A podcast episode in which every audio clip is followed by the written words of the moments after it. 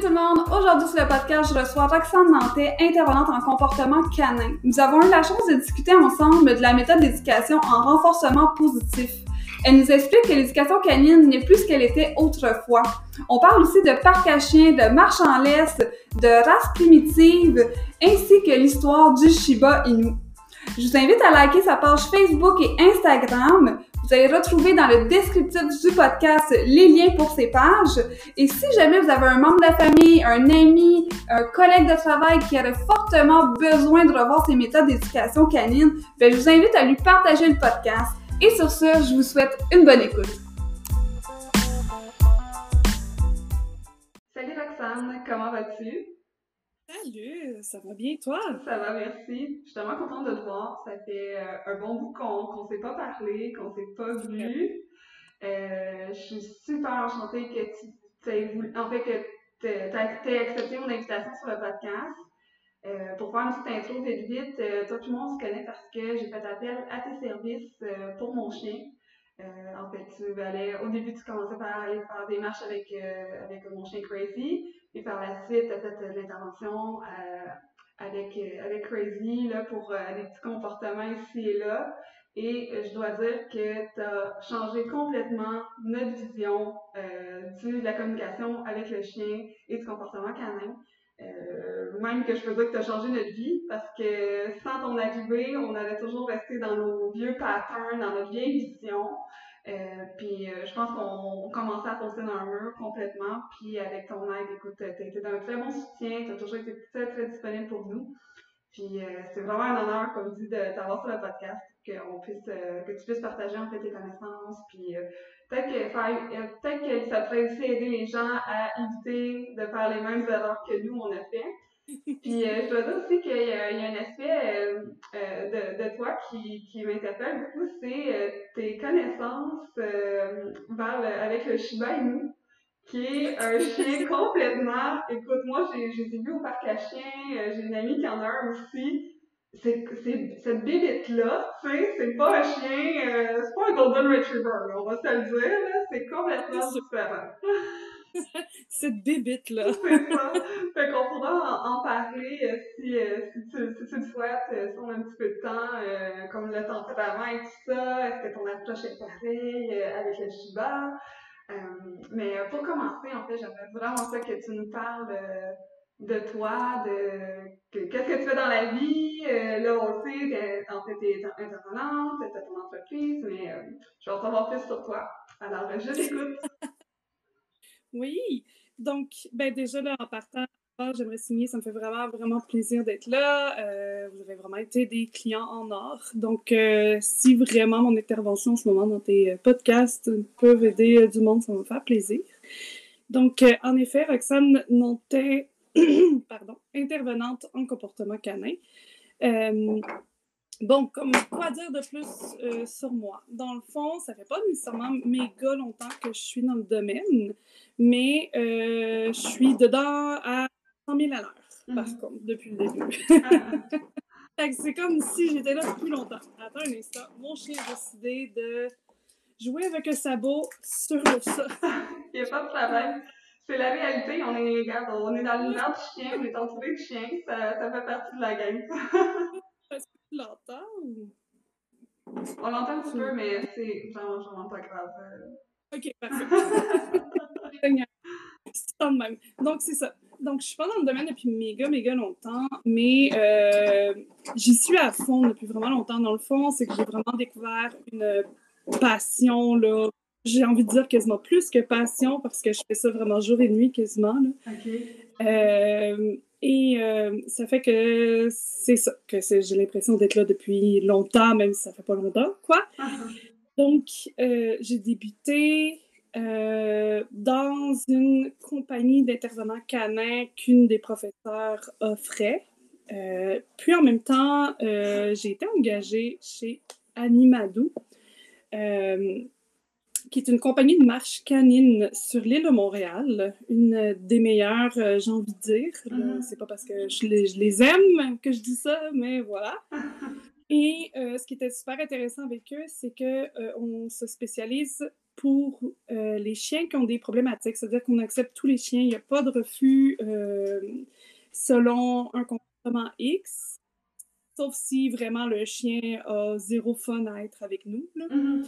Donc, euh, je faisais pas d'intervention canine, mais je travaillais tout de même avec euh, tout type de chien, ce qui était franchement euh, instructif. Et en même temps, je faisais, euh, j'ai commencé ma propre compagnie, mais j'étais un petit peu sur pause, je dirais, pendant ce temps-là. Je me, j'avais pas le temps. Puis, de fil en aiguille, j'ai décidé de quitter la compagnie d'intervention canine avec laquelle je travaillais, de commencer complètement à mon compte, finalement. Et depuis, ben, je fais ça là, vraiment à 100 là, euh, c'est mon, euh, c'est vraiment c'est mon métier. Là. Je fais rien d'autre que ça. Là. Wow. ta passion a commencé comment? Euh, T'as toujours eu de l'intérêt vers le chien ou c'était un peu comme euh, sur le tas, comme on dit, là, que t'as eu une illumination, j'aime les chiens, puis je vais aller là-dedans? Ben, les animaux en général, j'ai toujours, toujours euh, eu une passion, un peu un amour. Quand j'étais jeune, on disait que j'allais être vétérinaire, sauf que moi, euh, euh, l'espèce de côté scientifique, brut, qu'il faut un peu mettre de côté son amour des animaux, puis mm-hmm. se mettre à 100% sur la science, j'étais pas capable. C'était pas nécessairement ce qui m'intéressait à cette époque-là, peut-être plus maintenant. Maintenant que je suis plus vieille, plus mature, mais bon, euh, ça reste que ça n'a jamais été un domaine qui m'intéressait. Moi, quand j'étais jeune, je sais que je, je, le disais déjà, je voulais aller dans l'entraînement le, canin. On ne comprenait pas que c'était du comportement à ce moment-là. Et euh, on, tout le monde me disait non, tu peux pas, c'est pas un métier, tu pourras pas faire ça. Euh, peut-être en hobby, mais tu peux pas faire ça. Donc, je dirais que peu à peu, mon rêve de travailler dans, dans, avec les animaux, surtout avec les chiens, parce que oui, j'ai. Dans le fond, j'ai toujours eu des chiens dans ma famille. Donc, j'ai vraiment eu une méga passion pour les chiens en particulier. Les chats sont arrivés un peu plus tard. Euh, euh, c'est ça. Dans le fond, ça s'est comme estompé peu à peu parce que euh, on me permettait, permettait pas d'avoir ce rêve-là. Puis c'est un peu triste à dire, mais je me dis en même temps, c'est un warning pour tous les gens, peu importe la raison, mettre de côté un peu leurs rêves, puis peu importe encore une fois quel rêve c'est. Mais euh, je me suis cherchée, je pense, tout le reste de ma vie dans euh, ce que je voulais faire de ma vie, puis j'avais, je trouvais jamais rien euh, de satisfaisant, rien dans lequel je me voyais travailler à 100% et être vraiment contente. Il y a eu le cinéma pendant un certain temps que j'ai cru que j'allais pouvoir euh, mais dès que j'ai quitté mon bac, euh, vraiment, euh, j'ai frappé un mur. puis j'ai recommencé à me chercher. Et c'est là que, que ça a commencé à me titiller de nouveau. J'y croyais pas trop que j'allais réussir au point où j'ai réussi à, travailler en ce moment. Je veux dire, je peux en vivre littéralement en ce moment. Mais je recommençais à en rêver dans le fond. OK. Wow. Donc, en gros, euh, pour répondre le plus rapidement à ta question, on peut dire que c'était là depuis toujours. c'était toujours, mais dû aux influences, dû à. Euh, ben, en fait, aussi, c'était. On s'entend, je sais pas, je pense qu'on a à peu près la même âge. Euh, si, mettons, on recule de, de 10, 15 ans, euh, l'intervention canine, euh, c'était pas du commun. Là. Les gens, c'était beaucoup dans les méthodes traditionnelles, puis ton chien, il écoute pas, ben, c'est soit tu t'en débarrasses ou tu l'euthanasies, puis on se penchait pas non plus sur comment bien communiquer avec notre animal aussi. Là. Que maintenant, je pense que ça commence à être un peu plus populaire, un petit peu, les gens commencent à s'attarder beaucoup plus, puis à comprendre, puis à vouloir aussi comprendre, puis investir dans dans leur animal, pas seulement, tu sais, avant, je pense que les gens n'allaient même pas faire euh, une visite chez le vétérinaire. non, mais il y en a encore. Il ne faut pas euh, se voiler la face. Il y a encore beaucoup de gens qui sont traditionnels, beaucoup de gens qui, euh, qui ne croient pas, j'ai envie de dire, au bien-être à 100% de l'animal, dans le sens que l'animal a encore un peu cette, euh, ce statut d'objet, genre, c'est mm-hmm. plate là, de dire ça, mais c'est un peu ça, on va, dire, on va se dire la réalité quand c'est rendu que c'est un bibelot dans ta maison puis que tu veux pas euh, euh, te donner corps et âme à, ton animal, ben. J'ai l'air folle en disant ça, mais c'est un peu ça. On décide de cohabiter avec un, avec un être vivant. Il me semble que la moindre des choses, c'est de, de se donner à 100% pour eux, là, je veux dire, c'est ça le but de l'expérience, c'est pour ça que c'est si frustrant des fois de voir autant de gens avoir des chiens puis pas savoir quoi faire, mais euh, en effet, tu as raison, euh, même si j'y repense maintenant puis que je, me dis qu'est-ce que ça aurait été si j'avais décidé d'aller euh, là-dedans plus vite et tout ça, peut-être que j'aurais évolué, mais c'est mm-hmm. sûr que je me serais retrouvée avec le traditionnel et peut-être beaucoup plus de mauvaises expériences que ce que j'en ai maintenant. Donc, euh, peut-être avec un, un, une âme un peu plus fracassée que ce que j'ai maintenant. Donc, à quelque part, c'est sûr, c'est plate de ne pas l'avoir fait avant, d'avoir un mm-hmm. peu euh, vagabondé avant, mais au moins, euh, je me retrouve un peu plus fraîche, j'ai envie de dire, un peu plus naïve, un peu. Je veux dire, je l'ai vécu quand même. Comme tu dis, euh, mm-hmm. je sais pas si tu avais des chiens quand tu étais jeune, mais si on a eu des chiens, on l'a tous vécu. Puis d'imiter Caesar Mylène, on l'a tout fait. Puis de tout ça. Puis en plus, petit, petit aparté, euh, quand j'ai voulu commencer à m'intéresser au domaine canin, j'ai je suis entrée sous l'aile de quelqu'un, d'un maître chien, donc pas un intervenant en comportement canin. Je ne savais pas que des cours se donnaient vraiment officiellement. Moi, je croyais qu'il fallait que, que, je commence dans l'aversif, puis que euh, je me forme moi-même dans le positif, finalement. Et ça a été l'horreur. J'ai été deux semaines là-bas, puis j'ai euh, vu vraiment des, des choses horribles. Vraiment horribles. J'ai dû participer à des choses horribles. Je veux dire, pas, euh, j'ai pas torturé un mm-hmm. animal, là, mais disons que j'ai vu quelqu'un le faire, mm-hmm. si on veut, et euh, ça m'a vraiment fracassé euh, à 100%. Là. C'est vraiment difficile. Là.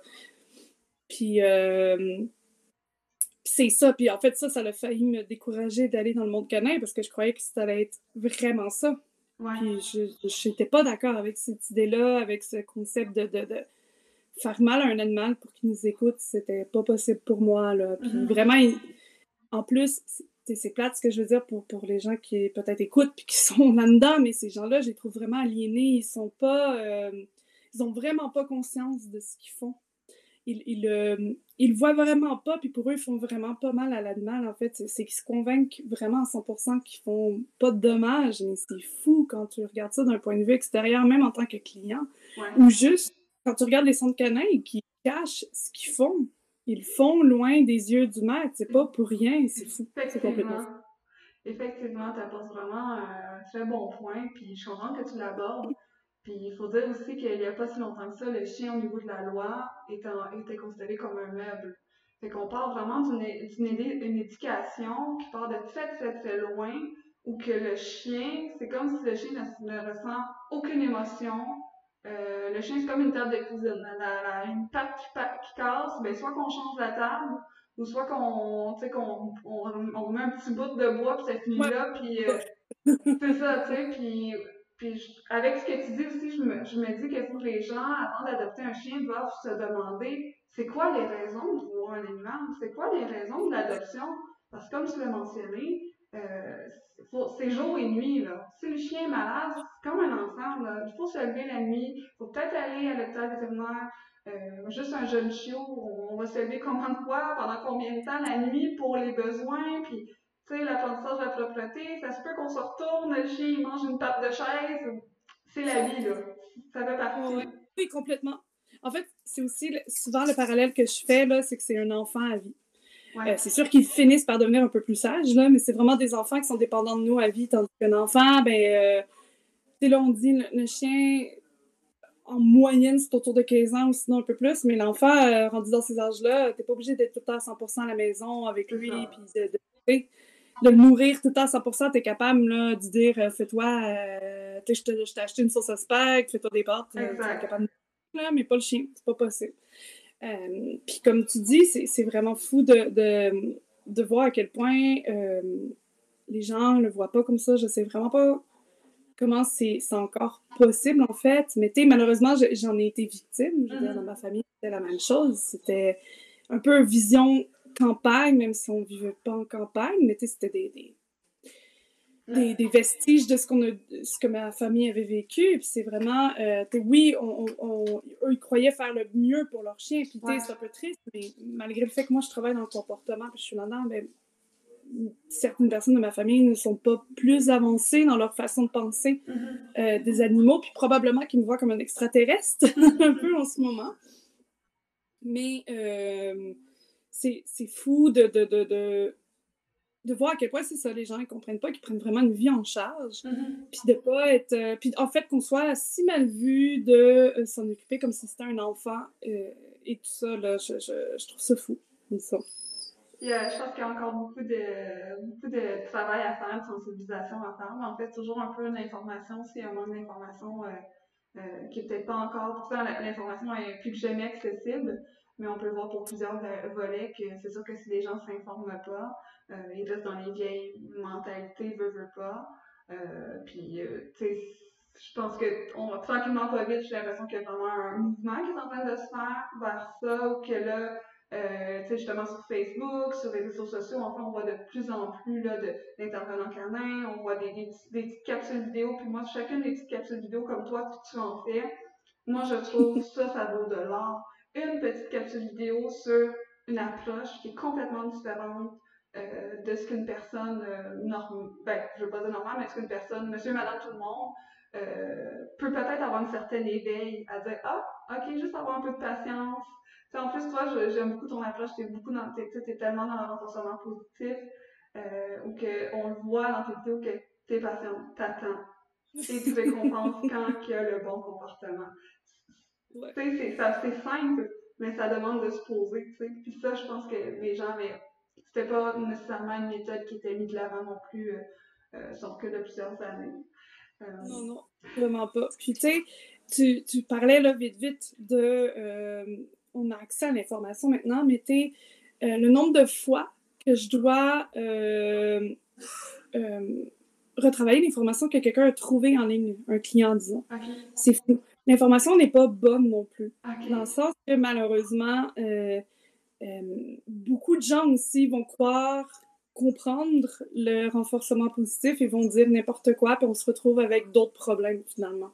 C'est le fun, le chien, mais ça ne se retrouve pas euh, dans de l'aversif, mais euh, je dirais que c'est pas tout n'est pas à prendre en ligne. C'est sûr que la meilleure chose, c'est les sources professionnelles. Parce qu'il y en a qui vont écrire qui sont des sources professionnelles ou offrir comme ce que tu fais en ce moment, qui, est, euh, qui donne accès à une source professionnelle finalement. Oui, ça va exister, mais euh, disons que sur Facebook ou des choses comme ça, c'est pas toujours la bonne solution.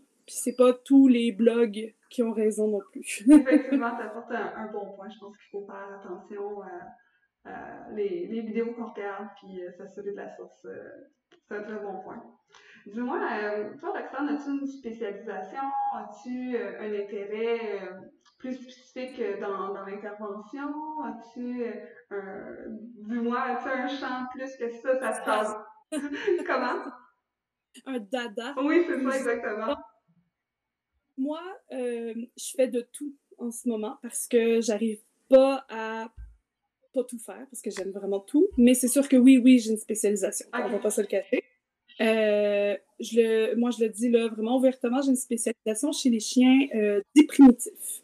Et euh, ça, ce que ça englobe aussi pour les chiens qui ne sont pas primitifs, ça va être euh, la réactivité, l'agressivité, euh, la protection de ressources et euh, tout ce genre de petits problèmes-là, finalement. Ok. Et en aparté, qui est pas, euh, qui a vraiment pas rapport dans un sens, mais grâce à Animadou, j'ai aussi une expertise en promenade canine. Donc, j'aide beaucoup aussi les gens à comprendre comment mieux marcher leur chien. OK, OK.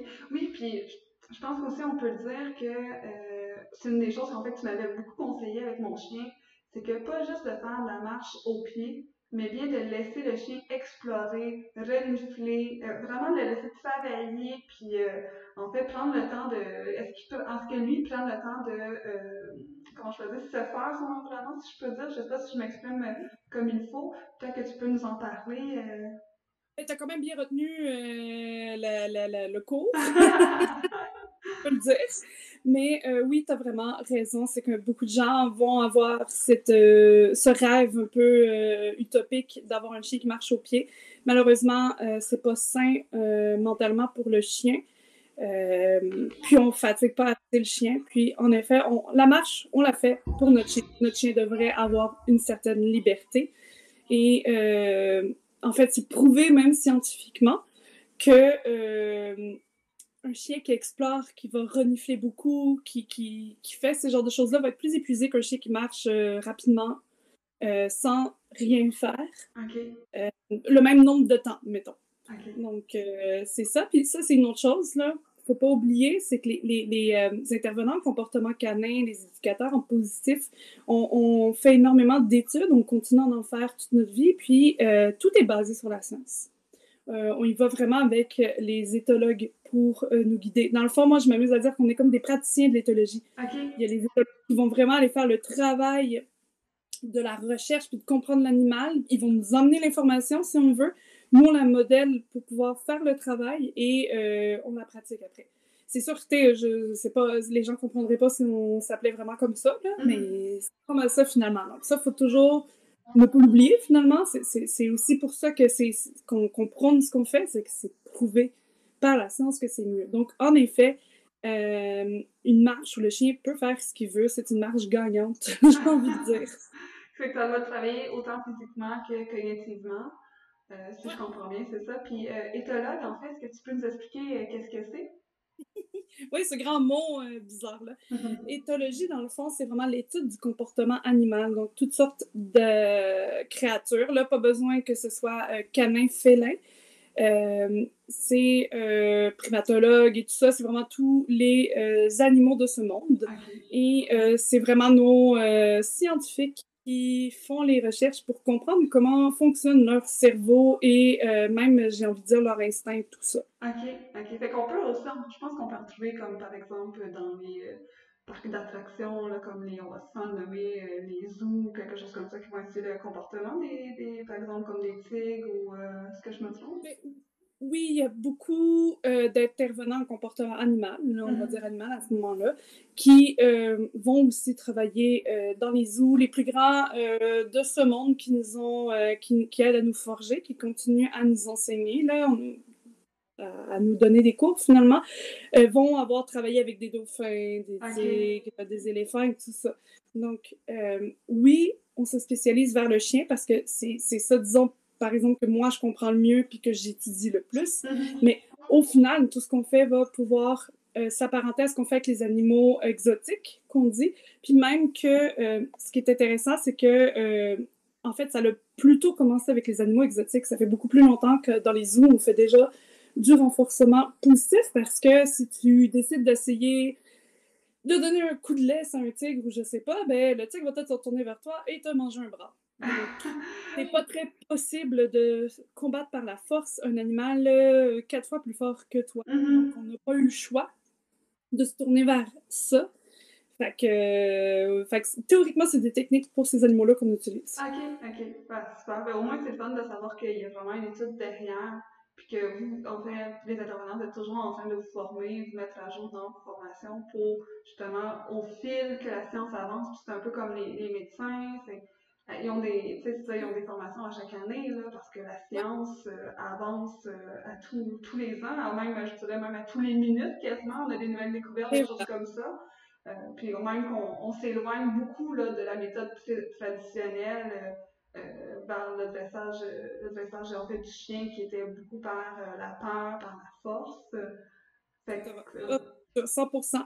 Et euh, es même là, je vois les mots que tu utilises là, que je sais que tu n'utilises pas, mais c'est parce que ça fait partie des mots euh, en aversif, là, mais dressage, euh, même le mot de ordre, obéissance, ces choses-là, on, va même essayer de, de, de, on n'a pas encore de mots parfaits pour ça, mais de, faire disparaître ces, ces mots-là parce que c'est vraiment pas ça qu'on veut faire. C'est mm-hmm. pas c'est pas de plier l'animal puis de le forcer à faire des choses puis que euh, ça soit malheureux, mais plutôt euh, une coopération entre l'animal et le, chien. C'est ça qu'on veut. On veut créer une, relation. Donc, les mots aussi sont importants. Puis malheureusement, c'est ça, on ne s'est pas encore posé sur les mots qu'on veut utiliser, mais mm-hmm. euh, on le voit de plus en plus dans le monde canin. On essaie de pas utiliser ces mots-là. Fait que là, on, va tous utiliser un peu quelque chose de notre sauce pour pas dire ces mots tabous-là, si j'ai envie de dire. Oui, oui, c'est ça, d'adresser en fait le, d'adresser le, la, méthode à le mot approprié sans non plus tomber dans euh, quelque chose de peut-être inadéquat. Puis écoute, t'apportes aussi un, une vision que, que, que, je trouve vraiment intéressante au niveau de la coopération de l'animal. On n'est pas dans de la domination, on est bien dans une coopération, dans une relation. Euh, ça, je trouve ça super intéressant. Euh, je pense que pour avoir vu certaines de tes vidéos, on peut bien remarquer aussi avec, euh, avec, avec ton chien, avec ton cheval que c'est vraiment une relation que tu crées là, complètement. Puis les gens, disons, que j'ai côtoyés, à qui j'ai appris tout ça, qui se connaissaient un peu moins, qui étaient intéressés par ce que je faisais et euh, ouverts à ce que je leur enseigne. On voit vraiment euh, à quel point euh, ça a éveillé quelque chose chez eux, puis justement, ça crée vraiment une relation beaucoup plus forte avec leur animal, mais c'est vraiment ça qu'on veut au final. Encore une fois, pourquoi on veut un animal? Est-ce que c'est tout simplement pour avoir un contrôle sur un être vivant? complètement ridicule c'est utopique, encore une fois, c'est impossible un contrôle à 100%. Puis euh, j'ai lu ça quelque part, c'est un peu triste et ironique en même temps, mais il n'y a que l'humain qui veut avoir une espèce de contrôle absolu sur tout son environnement. Ça n'a aucun bon sens.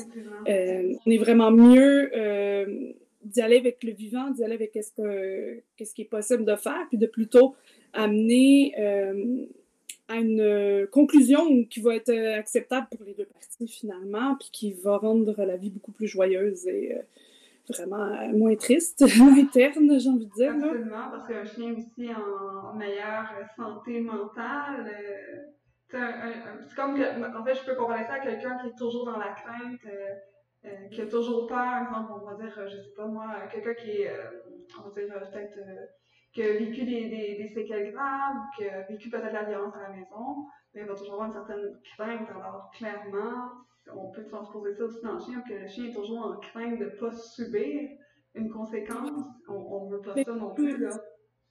On a un terme même pour ça, on appelle ça euh, euh, shutdown. C'est sûr c'est pas, euh, pas glamour là, comme, comme mot, mais ce qu'on veut dire par là, c'est qu'un chien qui va être beaucoup dans l'aversif ou qui va avoir subi énormément de punition ou de contraintes sans comprendre ce qui se passait va finir par s'éteindre littéralement et euh, ne plus produire de comportement, ne plus rien faire et tout simplement être là et attendre que la vie passe.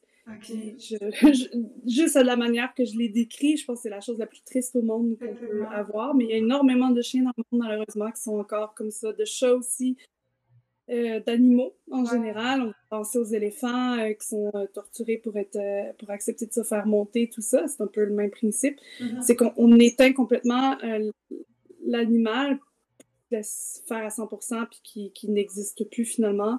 Puis c'est ça. Je pense que c'est la chose la plus tragique qui soit. Là. Effectivement, c'est vraiment. On fait éviter ça. On veut que garde son essence. Ça, sa, joie de vivre, c'est qu'il soit excité, qu'il ait, envie de profiter de la vie et non qu'il ait toujours peur de subir une conséquence. Euh, J'imagine qu'en intervention euh, canine, euh, il y a beaucoup encore peut-être, euh, il y a plusieurs méthodes de pensée. Qu'est-ce que tu conseillerais aux gens qui veulent faire avec, qui veulent faire avec un éducateur, une éducatrice canine, afin de choisir le, bon intervenant? Qu'est-ce que tu leur conseillerais? Des questions à poser ou euh, faire la recherche et tout ça, c'est d'avoir quelqu'un qui est professionnel puis qui utilise vraiment des bonnes méthodes et non des méthodes euh, plus traditionnelles. Oui, mais justement, faire les recherches, c'est sûr que demander à l'intervenant. Ben déjà, en partant, quelqu'un qui se dit intervenant en comportement canin, à part si la personne se cache, euh, c'est quelqu'un qui va être en positif, c'est sûr à 100%. Quelqu'un qui se dit entraîneur, maître chien, ça c'est encore pire tous ces genres de vieux termes-là, mm-hmm. ça, c'est quelqu'un qui va être en aversif, à 100%. Automatiquement. C'est plate, mais c'est comme ça. Euh, donc, quelqu'un qui est éducateur, c'est un peu plus nuancé, parce que là, ça peut être les deux. Euh, qu'est-ce qu'on peut faire dans ce temps-là? C'est sûr, aller euh, demander le background de la personne. Donc, est-ce qu'elle a fait des études? Parce que maître chien, tout ça, les gens ne font pas nécessairement des études. Ce qu'ils font, c'est qu'ils rentrent dans un centre canin, ils prennent une laisse, puis voilà, ils commencent. Mm-hmm nous, pour faire ce qu'on fait, il faut avoir fait des études, sinon euh, c'est pas possible. Euh, voir s'ils continuent à se mettre à jour. Euh, poser des questions sur le, les méthodes utilisées, ce qu'ils font. ça aussi, c'est un bon début. Il y a un moyen, si la personne s'affiche beaucoup dans son domaine, que ce soit sur Facebook, Instagram ou peu importe, peut-être aller fouiner un peu, voir euh, est-ce qu'on a des vidéos? mm-hmm. où on peut voir comment la personne travaille. Est-ce que euh, on a des textes? De la personne qui expliquent un peu ce qu'elle fait, etc., etc. Je dirais que ça, déjà, c'est bon. Mm-hmm. pour pouvoir trouver la meilleure personne. Là, après ça, il y a aussi le regroupement des intervenants canadiens du Québec. Oui intervenant et éducateur canadien du Québec, c'est parce que c'est un long nom, fait que j'ai un peu de la misère. Euh, on l'appelle euh, le RKEC, en fait. Euh, mais c'est pas tous les, les, éducateurs qui en font partie, ni les intervenants. Par exemple, moi, j'en fais pas encore partie. Je vais faire mon examen bientôt. Euh, c'est juste que les examens, ça m'horripile. J'ai une espèce de phobie depuis l'université, je sais pas, donc ça a pris vraiment du temps avant que je me convainque qu'il fallait que je le fasse. Mm-hmm. Puis après ça, il y a eu la pandémie, donc ça n'a pas aidé euh, du tout. Mais euh, c'est un regroupement pour aider à orienter le travail qu'on fait il n'est pas encore officiel. C'est pas comme les acupuncteurs, les vétérinaires ou les euh, médecins. C'est pas encore un vrai euh, regroupement officiel qui peut condamner des pratiques qui peut, euh, dans lesquelles on est obligé d'être de, pour travailler. Mm-hmm. Malheureusement, c'est sûr qu'ils veulent que ça devienne comme ça, mais c'est pas encore le cas. Fait que c'est sûr qu'on peut se fier à ça, mais c'est. Je mets mon bémol parce que personne ne ferait affaire avec moi si on se fiait qu'à ça, parce que je suis pas encore dedans. Puis c'est la même chose, il y en a qui sont pas encore dedans, il y en a qui ont décidé de pas être dedans par choix parce qu'ils font affaire avec des groupes euh, internationaux plutôt, ou euh, américains ou nord-américains. Donc, c'est ça. Fait qu'il faut quand même euh, c'est pas parce que quelqu'un fait pas partie de ça qui est automatiquement quelqu'un de pas bon. C'est juste ça qu'il faut euh, se dire aussi. Effectivement, parce que de ce que j'en comprends, c'est que euh, c'est comme si la ligne n'est pas encore tracée non plus. Puis je pense que toute la législation aussi autour de ça n'est pas encore totalement définie, mais je pense que vraiment ça s'en vient tranquillement pas vite. Puis moi, je peux assurer euh, tous, nos, tous les auditeurs que euh, tu offres un excellent service et que vraiment, tu es, très, très, très professionnel à chaque fois. puis même que j'aimerais peut-être amener un autre sujet avec toi qui est, oui, vous faites l'intervention can, canine, canine, pardonne-moi, mais vous faites beaucoup d'éducation auprès des maîtres. Oui. c'est aussi la relation ou que d'informer, du coup, parce que le chien un coup avec la bonne méthode, ça fonctionne. Mais après ça, pour que le maître ait l'effort de continuer constamment et aussi d'écouter son éducateur. Oui. Mais je dirais euh, aussi beaucoup d'encouragement. Euh, parce que c'est pas évident pour tout le monde. Ce que je veux dire par là, c'est que pour moi, c'est ça, c'est un peu plus inné. Je fais ça à longueur de journée. Euh, je suis passionnée, j'aime ça. Euh, il y a aussi le fait que quand on est dans euh, le renforcement positif, il faut utiliser certains pouvoirs euh, qu'on a. Donc là, disons, j'en donne un là, vite vite aux auditeurs comme ça, mm-hmm. mais notre voix est un très grand pouvoir envers les animaux.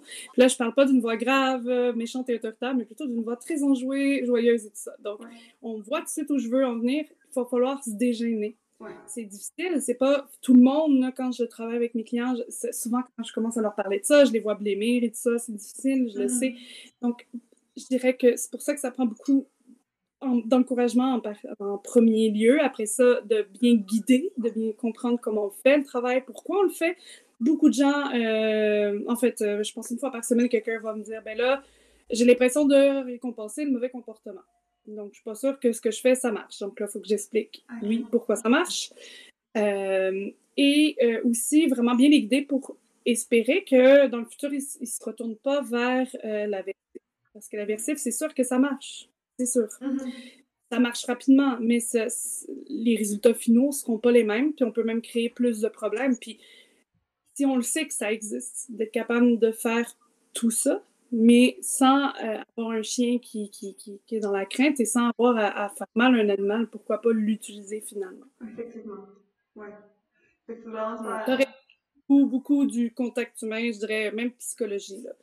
Euh, faut quand on travaille avec les animaux comme ça, je parle pas de zoo, là, mais vraiment avec des propriétaires, il faut vraiment avoir un contact humain de fou, j'ai envie de dire. ça, c'est un terme de chien, mais c'est pas grave. utiliser pour nous aussi. Parce que je veux faire le psychologue aussi, là, euh, consoler quelqu'un qui, qui, est en larmes, qui est découragé au bout du rouleau, ça va arriver souvent. Parce qu'on n'est pas nécessairement tout le temps approché quand euh, les problèmes commencent. Des fois, ça fait vraiment longtemps, puis les étapes après sont un peu moins drôles, Mhm. finalement. Les gens sont comme. Les gens, ils, attendent un petit peu trop tard avant de consulter. Puis ils attendent d'être au bout, là, vraiment. Là, c'est. euh, ouais. Tu sais, c'est. je ne peux pas leur en vouloir pour ça, là. C'est- Mhm. C'est correct, c'est c'est humain d'essayer de se débrouiller tout seul, tout ça, mais des fois, c'est un peu comme avec euh, la dépression, la psychologie, tout ça. Il faut réaliser qu'on on peut être entouré, on peut être aidé pour euh, Ouais. aller mieux. Mais euh, c'est ça. Malheureusement, il y a des gens qui attendent vraiment euh, trop longtemps pour leur bien-être, j'ai envie de dire. Effectivement, tu as, bien raison. Que... Mais est-ce que tu penses que euh, les, les gens devraient, dès, le- dès la première fois qu'ils ont leur chiot, devraient tout de suite consulter euh, pour peut-être parfaire leur connaissance ou même euh, au niveau de la socialisation du chien pour être sûr de- de- d'utiliser les bonnes méthodes et tout ça? Que Oui, j'ai envie de dire que oui. C'est sûr qu'il y a des gens qui hésitent un peu plus parce qu'ils ont déjà consulté, euh, disons, sont rendus à leur deuxième chien, puis ils ont déjà fait des cours en renforcement et tout ça, donc ils s'y connaissent déjà, mais c'est sûr que c'est toujours cool. Puis à la limite, euh, sans faire un cours de maternelle, on peut euh, juste avoir quelqu'un qui vient à la maison, qui nous aide, qui, qui, qui nous aide à cerner le chien, puis nous dire, OK, là, je le vois qui est comme ça, comme ça. Ça risque d'amener tel, tel problème, parce qu'il ne faut pas oublier que même si on prend, disons, deux fois un chien dans la va pas être le même chien. Mhm. Euh, mais oui, les cours de maternelle, les cours de base euh, aident énormément pour que ça aille bien, j'ai envie de dire. Puis, euh, c'est pas tous les éducateurs, les intervenants qui font ça. Moi, je me le permets parce que je fais des cours à domicile surtout. Quand je vais commencer à faire des cours de groupe, ça va être un peu plus compliqué, mais moi, je donne aussi énormément de matière pour m'assurer que euh, mes clients soient euh, équipés pour pouvoir faire euh, le reste du travail avec leur chien quand le- l'adolescence va frapper, quand ils vont avoir peut-être d'autres soucis, finalement. Donc, j'en donne vraiment beaucoup, beaucoup. C'est, c'est- En fait, c'est beaucoup plus de théorie que de pratique quand je fais mes cours. Euh, puis c'est ça, malheureusement, on peut pas, c'est pas les formats de cours qu'on peut le faire. Là, quand il y a euh, quatre personnes qui t'écoutent, c'est un petit peu plus difficile. C'est sûr qu'on peut faire des choses plus générales, mais je peux pas aller personnaliser. Mhm. Euh, donc déjà, juste ça, ça l'aide énormément, c'est ça. Puis c'est un point, moi, j'ai même des gens qui m'ont déjà contacté pré-chien. Donc, on s'est rencontrés pour me poser des questions, pour vraiment se sentir euh, guidé, orienté. Puis euh, je suis prête à dire que euh, c'est pas mal dans mes meilleurs clients que j'ai eu à vie, parce que c'est sûr qu'on va continuer après ensemble, maternelle, Mhm. socialisation et tout ça. Puis vraiment, euh, disons que ce sont des parents hors pair. En fait, c'est qu'ils arrivent déjà préparés, ils ont déjà des bonnes bases sur l'interaction avec le chien. Écoute, c'est génial, vraiment, c'est super génial. Puis en plus de ça, tu sais, justement, de cerner leurs besoins, puis aussi de, avec le tempérament du chien qu'ils vont adopter. C'est sûr que on, le sait, les chiens ont quand même leur, ont leur personnalité, mais on sait qu'il y a une différence euh, entre un berger australien et euh, un chihuahua, là. Euh, ça sera peut-être pas la même game, puis les mêmes besoins, ou peut-être au niveau du temps, peut-être reprends-moi si je m'exprime mal. Euh, mais wow, c'est écoute, c'est- super vraiment si ça peut être offert aux gens de, de s'informer, de prendre vraiment le temps de s'informer parce que c'est. Je veux pas, c'est c'est des coûts, c'est du temps, c'est c'est de l'investissement énormément là, avoir euh, à adopter un chien. Là. Ben, si tu me permets, là, euh, c'est que c'est un côté de, euh, du travail des intervenants canadiens que peu de gens comprennent et connaissent, mais on est là pour tout.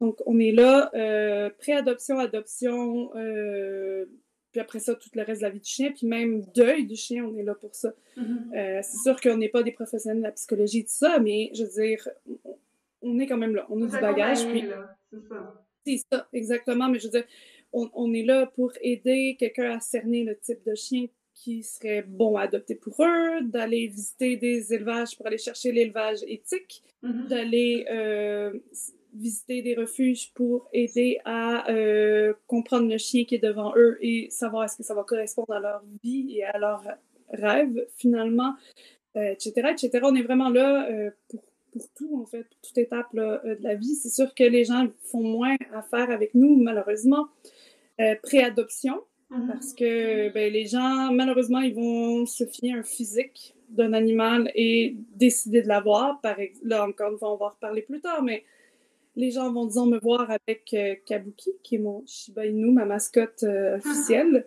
Et euh, peut-être qu'ils vont tomber en amour et tout de suite se dire, OK, moi, c'est ça que je vais avoir. Puis là, être entêté, puis décider d'aller jusqu'au bout là-dedans. Puis peut-être ça va bien se passer. ou pas du tout. la plupart du temps, c'est pas du tout, malheureusement. Mais ça, c'est pour toutes les races de chiens. Dès qu'une race de chien est populaire, malheureusement, elle se fait un petit peu écorcher par les non-fanatiques de la race. Là. ouais. Puis, tu sais, même maintenant que t'en parles, euh, ton, ton chien, on s'entend, c'est une belle taille, tu sais, il y a un beau pelage, écoute, ils sont beaux, on des, des petits renards, euh, très agiles. Euh, mais, si tu me permets qu'on en parle, ça a un tempérament très spécial aussi. Ouais. Est-ce que tu... Oui. Excuse-moi. Ah, ben non, ouais, ok. En fait, c'est parce que c'est un chien qu'on appelle un chien primitif. Là, plus particulièrement pour eux, c'est un primitif du Japon. Donc, c'est encore plus particulier. Mais euh, les chiens primitifs, euh, si euh, je donne rapidement des races de chiens pour que les gens comprennent un peu, parce qu'on on a une image en tête, on a une image de loup, mais c'est pas que ça. Il va y avoir aussi le Basenji, pas du tout cette allure-là. Le Rhodesian Red, Ridgeback, qui n'a pas non plus du tout cette allure-là. On a euh, bien sûr le husky sibérien, le malamute, le samoyède, euh, l'Akita Inu, Shiba Inu. Euh, quelle autre race de chien? On a le Chow Chow, qui encore une fois, oui, est très poilu, mais n'a pas la même apparence nécessairement. Le Podenko, qui, qui, est très peu connu, mais que même chose va vraiment rien à voir avec les autres races que je viens de, de nommer. mais ils vont tous avoir des genres de similitudes. C'est-à-dire, c'est sûr que chaque chien est différent, là. Mais pourquoi on les dit primitifs? C'est que c'est euh, nos races ancestrales. Dans le fond, le Shiba Inu, on peut euh, le retrouver jusqu'au Moyen Âge à peu près euh, du Japon, qui est arrivé un peu plus tard que notre Moyen Âge à nous, là, mais bon. Mhm. C'est quand même ça. Et on ne sait pas exactement quand il a apparu, mais c'est l'un des chiens les plus vieux au monde. Et euh, quand on a fait dernièrement des tests ADN pour essayer de trouver la race animale qui allait être le plus proche du loup, ben le Shiba Inu est arrivé en premier. Ah oui? ouais, ouais, mais ils ne ressemblent pas nécessairement. Moi, en tout cas, je trouve pas tant que ça un loup, mais c'est quand même la race la plus proche. Euh, mais il faut pas oublier, le Japon a été une île isolée pendant très, très longtemps. Donc, ça les a énormément aidés. En fait, je suis beaucoup plus je suis fan des chiens japonais, là. Moi, c'est ça mon dada. Mais euh, je suis beaucoup plus impressionnée par tous les chiens africains, comme justement le Rhodesian Rideback, le, le Basenji, tout ça, qui, eux, ont un grand continent, euh, qui ont été quand même rapidement approchés par plein d'autres gens euh, à l'extérieur du continent. Et pourtant, la race, elle est restée telle qu'elle. Ça, c'est fou. C'est beaucoup plus fou, je trouve, parce que justement, les petites îles, il y a aussi l'Australie qui vont avoir leur sorte de chien euh, primitif. Euh, ces îles-là, ils ont été isolés. Donc, c'est beaucoup, j'ai envie de dire, c'est beaucoup plus facile. Puis à un moment donné, qu'on a eu vraiment euh, plus une compréhension des chiens, puis un amour des chiens qui est apparu chez l'être humain, bien là, ces races-là ont commencé à être protégées.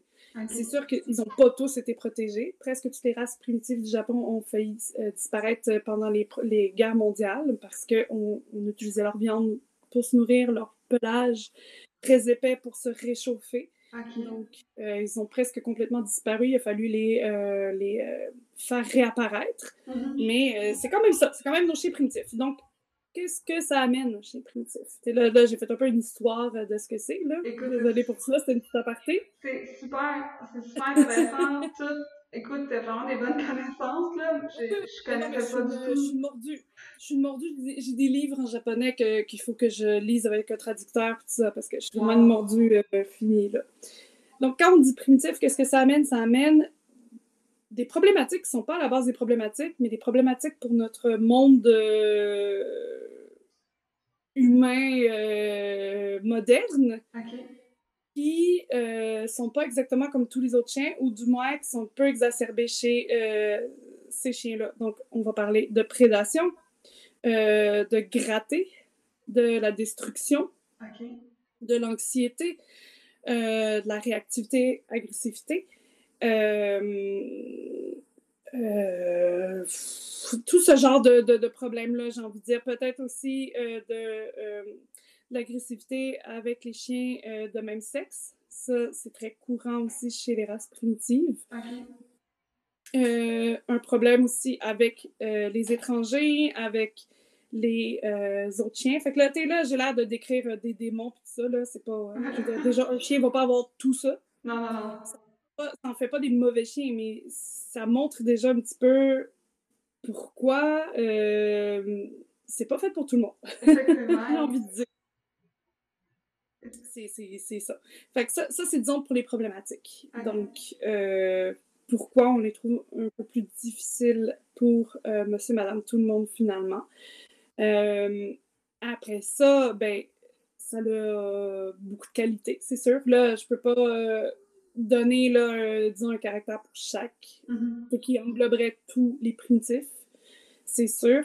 Mais si on parle, disons, euh, de, du chien que moi j'ai actuellement, qui est le Shiba Inu, donc le plus petit des primitifs euh, japonais, puis le plus populaire aussi, ben, ils ont une grande sensibilité, beaucoup d'énergie. Ils sont, moi je dis coquins, là, c'est vraiment la manière que j'ai décrit. Ils sont très coquins, très joueurs, très petits clowns aussi. Adore faire euh, rire, j'ai envie de dire. Des fois, on dirait que c'est vraiment inné chez eux. Très, très intelligent aussi. Oui. Euh, je dis pas que les autres races ne sont pas intelligentes, mais l'intelligence, elle, se... elle n'est pas formée de la même façon que chez nos chiens occidentaux, finalement. Et euh, ça, ça, va paraître. Ça, ça, ça, paraît, mais non, ça fait pas, c'est pas un chien surdoué comparé les autres races de chiens. C'est pas ça que je suis en train de mm-hmm. dire, là. Ils ont un autre type d'intelligence. Euh, pas très colleux, mais démonstratif à sa façon, euh, méfiant des étrangers, mais très, très familial. Euh, pas nécessairement le chien le plus social avec les autres chiens, peut l'être. Par mm-hmm. contre, encore une fois, je dirais que c'est difficile de décrire vraiment à 100%. chaque chien, en plus, est différent, ça, il faut vraiment pas l'oublier. Euh, puis l'autre chose que peut-être les gens oublient énormément, c'est un chien à haute énergie. C'est pas tout le monde qui y croit, mais euh, oui, oui, oui, c'est un chien à haute énergie. C'est aussi ce qui fait qu'il y a énormément de problématiques, c'est que les gens vont pas donner euh, la dépense énergétique qu'ils ont besoin. Et là, on se retrouve avec des cas catastrophiques de chiens très, très, très démoniaques dans la maison, on va dire. donc, c'est ça aussi. Autre chose qu'il faut comprendre, c'est pas des chiens qui jappent. Moi, ils jappent par contre. Fait ça dépend de chaque chien. Mais c'est des chiens vocaux. Ça va parler énormément et faire énormément de bruit. Il faut euh, vraiment, vraiment en avoir conscience parce que sinon, ce n'est pas un chien muet, pas du tout. Mm-hmm. Et euh, c'est des chiens aussi un peu bruts. Je les appelle mes bruts sensibles, en fait. Donc, ils sont très sensibles, mais ils vont être quand même bruts un peu. Ils sont très fonceurs, ils attaquent euh, facilement quand ça joue avec un autre chien, on dirait que ça veut le, lui trancher la gorge, alors que c'est pas ça du tout, c'est vraiment du jeu. Ok, ok. Fait que vraiment, écoute, le, le, le Shiba Inu, euh, moi j'ai souvent entendu que c'était le, mi-chien, mi-humain. ben, en fait, on dit que c'est un corps humain, un corps chien, un corps chat et un corps singe. Ok. Ah oui, ok. Ouais humain euh, parce que le côté émotionnel, chien ben, pour son côté chien, chat parce que c'est ça, des fois ça a des espèces de petites habitudes de chat qui est comme euh, de très très propre, euh, d'aller se coucher à des endroits qui n'ont pas d'allure. ça y arrive souvent de venir se coucher derrière moi, de la façon que ça se couche aussi. Et le côté singe, c'est son côté rusé et coquin, j'ai envie de dire. Ok, ok.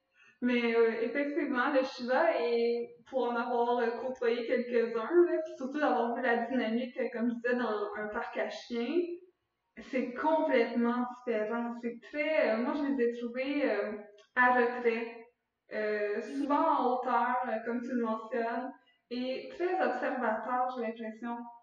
Mais c'est normal, ça sont, euh, sont très. Euh, c'est un peu leur, un, un, atout puis un désavantage pour eux, c'est qu'ils sont très euh, sensibles à leur environnement. Ces races de chiens-là, les chiens primitifs, parce que c'est ce qui leur permettait d'être des bons chasseurs. Mais ça fait qu'ils ont aussi, à cause de ça, ben, une plus grande facilité à être dérangés par leur environnement, à être, à, être stressés ou pas bien par leur environnement. Puis petit fun fact, en hauteur, ben ça, c'est parce qu'ils proviennent des montagnes du Japon. À peu près tous les primitifs du Japon sont des excellents grimpeurs. on peut en voir le grimper sur des murs quasiment à 90 degrés. C'est fou. C'est pas pour on dit qu'ils sont euh, fuyards, c'est qu'ils peuvent euh, grimper des clôtures sans problème, ils comprennent assez rapidement euh, où mettre les pattes pour que ça monte vite et bien. ok, ok, my god. Mais même aussi au niveau de l'approche, l'interaction avec les autres chiens ou même avec les humains, moi j'ai une, une, super bonne amie qui en a un et on, s'est vu plein de fois. Et à chaque fois, c'est toujours, il y a toujours un petit pied de recul, il va prendre le temps d'en aller nous voir. Et tu sais, il y a toujours une petite gêne, puis même, euh, je trouve l'interaction avec les autres chiens, souvent, maintenant, quand je peux voir, c'est que les chiens, dès qu'il y a un nouveau chien qui arrive, euh, mettons, on va dire au parc à chiens, ben, les chiens viennent le voir, viennent le sentir, ils veulent le découvrir. Chez Shiba Inu, j'ai l'impression que c'est encore là un petit retrait, on va attendre, faut pas que l'autre chien non plus s'approche trop rapidement. Il y a vraiment une, une apprivoisement, on dirait, qui se fait euh, euh, sur ce type de chien-là que je trouve que, j'ai moins vu sur, mettons, les chiens familiaux. Ben, en fait, aussi, ce qui est intéressant à comprendre avec les chiens primitifs en général, euh, la plupart du temps, ils ont le corps parfait pour communiquer euh, le langage canin, pour les signaux d'apaisement. Des oreilles droites et bien visibles, un regard visible, euh, la queue très visible, les poils qui, qui érectiles finalement, donc les poils des omoplates par exemple, mm-hmm qui vont euh, se relever très rapidement et très visiblement quand il y a un problème. Euh, puis juste vraiment le corps parfait, ils le savent ici, donc ils vont le communiquer très euh, rapidement et très bien. Donc la plupart du temps, c'est des bons communicateurs. Puis c'est aussi des chiens qui ne tolèrent pas l'impolitesse chez les autres chiens. C'est un peu paradoxe parce que la plupart du temps, ils vont eux-mêmes être un peu impolis en général mais ils vont pas tolérer une impolitesse envers eux. Donc, euh, un chien qui avance en ligne droite sur eux, c'est très menaçant. Puis il y a beaucoup de chiens, surtout les parcs à chiens, où, le chien un peu désapprend le langage canin, malheureusement. C'est pas, pas pour rien que les intervenants canins aiment moins ces endroits-là. Euh, on va avoir beaucoup de chiens qui vont foncer. Ça, c'est pas poli. Euh, beaucoup de chiens qui vont cerner un autre chien, ça non plus, c'est pas poli. C'est très anxiogène d'être coincé au milieu d'une gang ce genre de choses-là, j'ai envie de dire, c'est peut-être cet effet-là dont tu parles, mais c'est aussi c'est des chiens méfiants. Ils vont pas euh, donner leur confiance automatiquement à tout le monde. sais, si moi je me fie à mon chien, mon chien n'est pas tout à fait de même, mais c'est aussi parce que je l'ai aidé à se développer, je crois, euh, autrement, puis à faire beaucoup plus confiance. Euh, moi, il aime tous les chiens, tous les humains. Il va venir voir tout le monde si la personne est intéressée. Il va y avoir des moments où ça ne tentera pas, c'est correct. Là. Ça arrive, il y a des moments où on est en train de marcher, puis pour lui, c'est un nouvel endroit, la marche est plus importante, quelqu'un va essayer de l'appeler pour, euh, pour euh, lui dire bonjour, puis il va, il, va faire semblant qu'il ne l'a pas entendu, mais clairement, il l'a entendu. C'est juste que c'est sa manière. C'est une manière de dire je ne suis pas intéressé. Mais euh, mon chien va aller quand même directement voir les gens et tout ça. Mais oui, c'est assez courant de voir euh, les chiens primitifs euh, garder leur distance avec les étrangers, ne pas être intéressés à les voir. Puis, euh, beaucoup d'entre eux ne vont pas être nécessairement intéressés par les autres chiens non c'est peut-être pas le meilleur endroit pour eux, les parcs à chiens. Hein, Je comprends bien. Euh, pendant qu'on en parle, euh, au niveau de la socialisation du chien, est-ce que tu peux euh, nous expliquer qu'est-ce que c'est, qu'est-ce que les gens devraient savoir au niveau de la socialisation, autant avec l'humain qu'avec d'autres chiens ou d'autres animaux? qu'est-ce que tu suggères? Puis, ben, en fait, on peut commencer, qu'est-ce que c'est? Puis, si tu as des trucs que tu peux donner aux gens qui peuvent les aider avec ça. Mais déjà, juste de la façon dont tu le dis, qui est la façon que tout le monde connaît, il y a une problématique on va dire humain-chien, mais c'est pas ça la socialisation. C'est vraiment pas ça du tout. La socialisation, c'est faire découvrir son environnement au chien. Il faut comprendre que le chien, contrairement à l'humain, si quelque chose n'existe pas dans sa vie, ça n'existe pas. Nous, on peut imaginer que des extraterrestres, mais pas le chien. C'est ça, en fait, l'image que je donne euh, donc, si on veut que le chien n'ait pas peur des euh, choses dans sa vie, il faut lui faire découvrir le plus de choses variées pour qu'il se sente bien.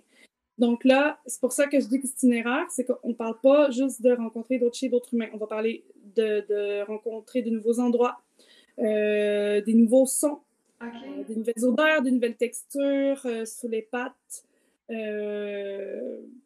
Vraiment, là, n'importe quoi, là, aussi, quand on va parler d'humains, mais c'est pas, c'est pas d'aller jouer avec les humains ou de jouer avec les chiens. En fait, en faisant ça, on va souvent créer un chien qui a une écœurantite aiguë, comme je m'amuse à dire, avec ça et qui ne voudra plus puis qui va devenir réactif. En fait, ce qu'on veut, c'est tout simplement qu'ils comprennent que ces choses-là existent. Que, c'est, que, que les humains, puis des humains différents, fait quand on fait une socialisation vers les humains, il faut que ce soit tout type d'humains, de nationalités différentes, de, mm-hmm. d'âge différents, de grandeurs différentes, tonalités de voix différentes, habillés différemment. Vraiment, il faut, faut faire. Euh, ça peut pas être juste des, des, des, filles, juste des gars ou euh, juste des humains euh, qui n'ont pas de manteau, pas de chapeau, habillés normalement, parce que c'est sûr que ça va être un peu plus compliqué. même chose avec les chiens. Mais quand on fait ça, c'est pas dans le but d'aller laisser notre chien jouer avec tout le monde ou tous les chiens. Parce que comme j'expliquais, ça, ça peut créer une réactivité, mais ça peut aussi créer un chien qui s'attache, qui va toujours pouvoir faire ça. Donc, qui va être intenable en laisse, puis qui va nous faire une crise du bacon à terre pour et rencontrer un humain ou un chien. qu'on ne veut pas non plus. Fait que, simplement, ce qu'on veut faire, c'est lui montrer à distance que, regarde, tu vois, il y a un humain et pas peur de l'humain, finalement. On veut vraiment juste leur faire comprendre euh, que ces choses-là existent et qu'il n'est pas en danger. OK, OK. Fait que ça serait vraiment de le sortir de la maison, si je comprends bien, puis juste de l'emmener dans ce environnement, mais sans nécessairement le mettre toujours en contact avec des gens, je parle au niveau peut-être de prendre le chien ou euh, de le laisser dans un, un, terrain clôturé avec d'autres chiens. C'est pas nécessairement ça, ça peut être juste de justement vous marchez, tu croises un autre maître avec son chien, il n'y a pas de danger, ça va bien, tout se passe bien, puis vous continuez votre marche. Est-ce que c'est ça? Exactement. OK. Exactement.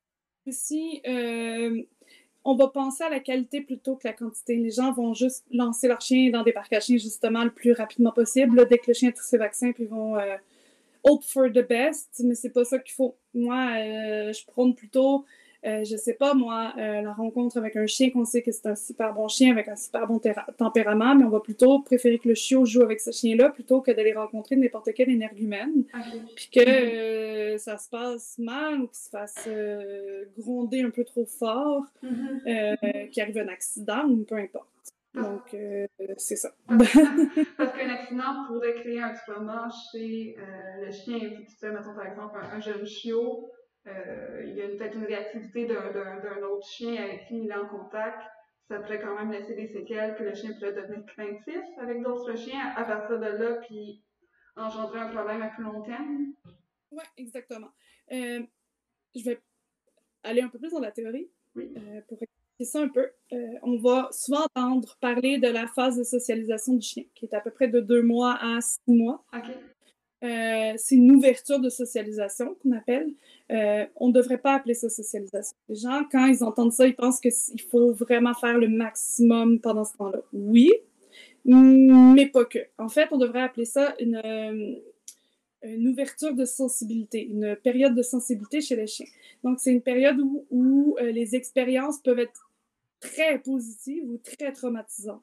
Donc, c'est ça, en fait, la problématique, c'est quand ça devient très traumatisant. Puis vraiment, pour nous, ça peut être pas l'air traumatisant, mais pour le chien, ça peut être vraiment la fin du monde. Mais là, des fois, ça, a vraiment façonné quelque chose dans son cerveau qu'on ne voulait pas au final. Mm-hmm.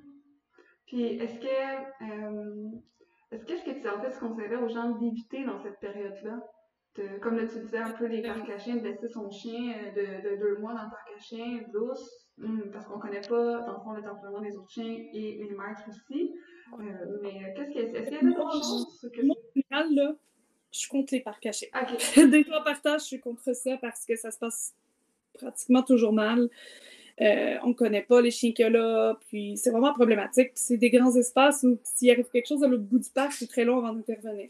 Euh, je prends plutôt euh, ce que les des intervenants font de plus en plus, puisque moi aussi je vais débuter bientôt, c'est des cours de socialisation, des rencontres de socialisation. En fait, je fais déjà des cours de socialisation, mais je parle plutôt de, d'emmener un chien dans un local avec des gens qualifiés qui vont travailler le jeu des chiens, euh, qui vont leur faire apprendre de nouvelles expériences et tout ça. Mm-hmm. Donc, c'est sûr que pendant cette période-là, il faut en faire. Il faut que le chien voit des choses. Si le chien reste à la maison enfermé à rien faire, ça va être extrêmement problématique. Je dis ça parce qu'il y a encore des vétérinaires qui disent aux gens que tant que le chien n'a pas tous ses vaccins, il ne doit pas sortir de la maison. Même pas faire un pipi en laisse ou quoi que ce soit. C'est extrêmement problématique comme façon de penser. Ah oui. Comme... Ça aussi, c'est très mauvais, là. Et en même temps, je veux pas non plus quelqu'un qui va passer sa journée à courir après euh, toutes les expériences parce que son chien va saturer. Euh, on en fait quelques-unes ou une dans la journée et c'est tout. On y va doucement et on, encore une fois, on y va avec la qualité des euh, interventions plutôt que la quantité. C'est vraiment, vraiment important de penser à ça. On, aussi, on va avec la tolérance du chien. Si le chien n'est pas confortable, on arrête ça là. Mm-hmm. C'est fini. On ne force pas l'animal. On ne le met pas en immersion. C'est beaucoup, beaucoup trop et c'est extrêmement euh, dommageable pour l'animal. Mm-hmm. Donc, on va vraiment préférer d'y aller très doucement, d'y aller graduellement, puis que de toujours s'assurer du bien-être et du bonheur du chien. Là, en faisant ça, on va s'assurer d'avoir un chien qui va euh, apprécier ses expériences et euh, en vouloir plus finalement. Mm-hmm. plus de ah, vraiment étape par étape, comprends bien. C'est vraiment de c'est un peu comme quand on a un bébé, on on va pas le laisser à tout n'importe quel étranger, puis le bébé peut devenir inconfortable aussi là. Euh, c'est vraiment de graduellement. Puis pour revenir euh, au, parc à chiens, euh, moi-même, pour les avoir expérimentés, je tiens à dire que je suis totalement d'accord avec toi sur ce que tu dis. nous, on a fait l'expérience quelques fois que le chien est effectivement, on été plus souvent déçus que heureuse d'avoir été là-bas. pour justement les chiens réactifs, souvent, comme on voit, il y avait, mettons, des matières fécales ou des euh, euh, régurgitation au sol, qui pouvait peut-être contenir en fait des, certaines maladies. Les chiens ne sont pas tous vaccinés. Euh, il y a beaucoup de dominance. moi, j'ai trouvé en fait des, autres chiens, mettons des chiens qui essaient de, monter mon, mon mâle. puis même les maîtres qui n'avaient aucune autorité, qui laissaient leur chien aller, ben, je ne veux pas dire autorité, je m'exprime mal, mais qui avaient un peu comme beaucoup de nonchalance et qui étaient juste sur leur cellulaire, puis qui qui observaient pas en fait ce qui se passait, qui intervenaient pas nécessairement. Euh, même que c'est ça, souvent en fait, euh, euh, on a dû quitter pour les, ben, en fait, pour les peu de fois qu'on été, on, on devait toujours quitter parce qu'il y avait toujours soit une problématique ou une bagarre qui, qui se déclenchait un petit peu plus loin, sans nécessairement que mon chien soit pris dans cette bagarre-là, mais entre d'autres chiens et qu'il n'y avait rien qui se faisait. J'ai l'impression que malheureusement que les gens sont un peu pas vraiment bien informés, bien préparés pour être dans ce type d'environnement-là. Puis ça. Non, de toute façon, c'est pas, c'est pas adéquat. Un, chien n'a pas besoin d'être entouré à ce point-là, d'avoir autant de chiens en même temps. Les meilleurs jeux, c'est toujours les jeux avec quelques chiens. Et c'est tout. On veut pas. Euh, c'est impossible d'avoir euh, tous les chiens euh, qui jouent ensemble. de toute façon, ça, ça, peut causer énormément de problèmes, là, vraiment d'autres problématiques sur lesquelles je veux pas embarquer parce que je veux pas traumatiser trop de gens, mais c'est pas pour rien qu'il arrive des accidents, là, finalement. Mm-hmm. Puis, autre petit point, autre petit, petit aparté qui n'a pas moins rapport, mais je veux en parler. Oui. Parce que je c'est important, parce que tu l'as nommé. Dominance, alpha, oméga, euh, dominé et tout ce blabla-là, ça n'existe pas. Et c'est extrêmement important euh, de le savoir. Euh, c'est en fait la base pour comprendre pourquoi on ne veut pas aller vers l'aversif et tout ça, parce que c'est une manière de de, donner une raison à, l'existence de l'aversif. Donc, les chiens ne, font pas de dominance interespèce et on est même pas mal sûr à 100% que la dominance en général, même entre eux, n'existe pas. Ah, euh, même avec les chats, même avec... Euh, c'est chez les humains euh, quasiment, puis c'est tout. Ça n'existe ah, pas dans le monde. les loups n'ont pas ça non plus. Donc, je sais le chien n'est pas un loup, c'est important ça de faire la différence. Le chien n'est pas un loup qui a été transformé pour euh, devenir un chien. Le chien est probablement, on est en train de, le voir dans son ADN, un mélange de plein d'espèces qui fait que ses ancêtres, qui ont des ancêtres communs avec les loups, les coyotes, les ci, les ça, qui a créé le chien. Donc, c'est plus des cousins, si on veut.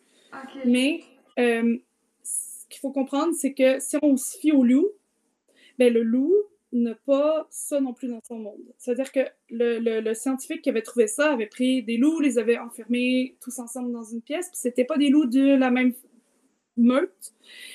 Donc, ils se sont chicanés. Donc là, le gars a créé sa théorie de la dominance et de ça. Il est allé se promener en forêt et a vu une meute de loups et a fait oups. Et on peut même aller trouver des vidéos sur YouTube de ce gars-là qui lui-même explique non, ça n'existe pas, je m'excuse, je me suis trompée, ça n'existe pas. Mais les humains ont tellement aimé ça qu'ils ont continué à le propager. Euh, les loups, c'est une famille. C'est une maman, un papa, puis tous les enfants euh, qui sont là. Et c'est tout.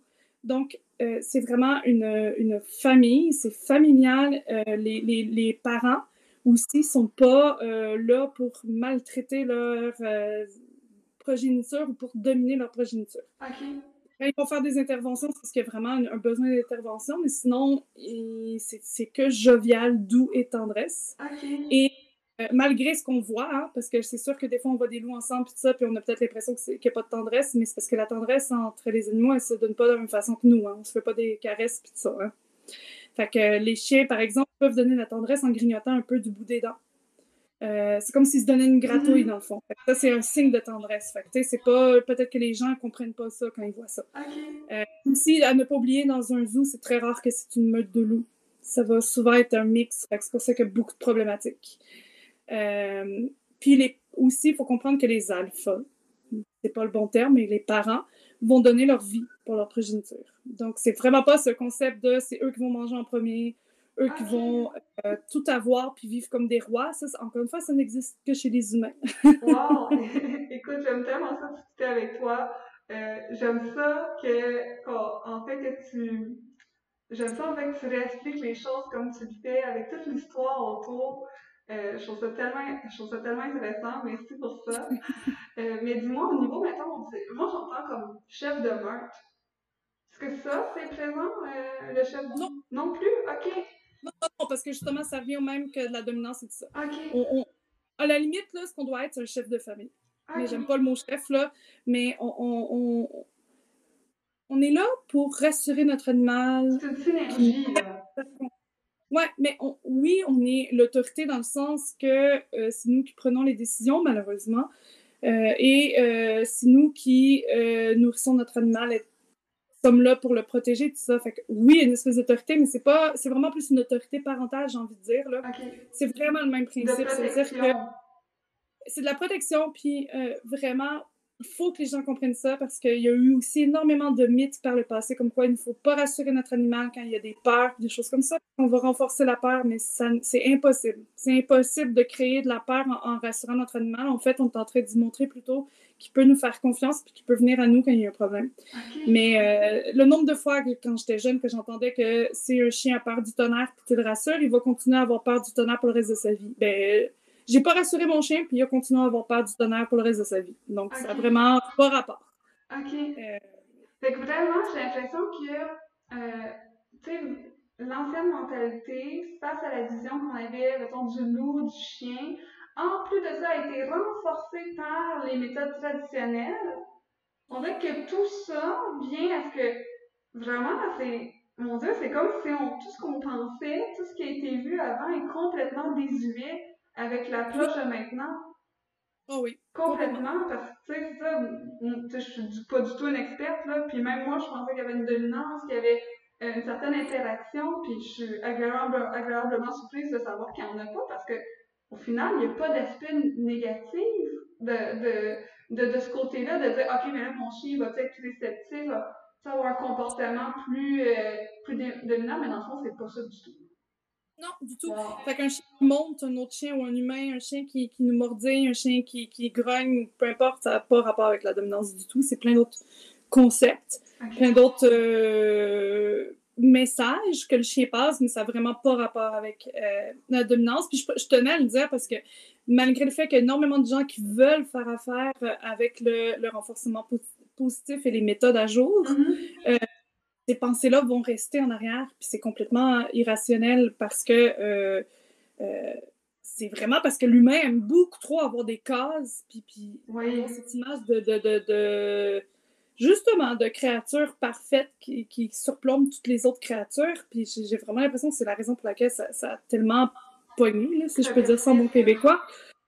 C'est fou, c'est fou parce que, comme je dis, le même le, scientifique lui-même qui, qui, avait créé ça essaye tellement, tellement d'enlever de, ça, mais c'est difficile. Puis l'autre chose qui est difficile, c'est que des fois, il y a encore des intervenants qui, des fois, vont utiliser ces termes-là parce qu'ils ne s'y connaissent pas tant ou qu'ils ne sont pas encore complètement euh, dans le domaine ou peu importe, ou qu'ils ont entendu parler de ça de certains euh, vétérinaires ou je sais pas. Parce que, puis malheureusement, c'est que c'est des autorités euh, quand même, là, donc c'est sûr qu'on leur chance. Mais le monde vétérinaire et ce genre d'endroits-là, là, j'ai envie de dire, même le toilettage, ils sont pas encore rendus là, je dirais malheureusement. On a hâte. mais c'est aussi c'est l'enseignement, on s'entend que notre, euh, euh, notre, euh, notre, éducation, en fait, notre enseignement actuel, si on parle au Québec, date quand même d'il y a un peu 50 ans, tout notre système. Et on est encore dans le 50 ans, là, on s'entend. Le 50 ans, on conduisait la voiture avec une bière en ses jambes. Puis euh, on, promouvoit, on, la, la, promotion de la cigarette était là, là. Et là, on est 50 ans plus tard que tout ça, c'est complètement désuet. Euh, fait que vraiment, c'est, tellement intéressant de, voir à quel point ça a changé, puis à quel point il y a encore euh, beaucoup de travail à faire au niveau de, l'information puis de la sensibilisation, sensibilisation auprès des, des gens, là. Euh, puis même auprès des, de certains professionnels, parce que je pense que aussi certains vétérinaires sont plus dans une certaine éthique et qui, qui s'informent. Maintenant, j'étais en relation dernièrement avec des, des vétérinaires qui avaient à peu près notre âge. Euh, puis vraiment, là, c'était tout autre chose que le premier vétérinaire que j'ai vu, euh, qui avait peut-être une certaine âge, qui était très... Euh, je, je, je, je, sais pas le bon mot à utiliser, mais complètement différent, avec peut-être une mentalité complètement aussi, une approche aussi inappropriée, si je peux dire.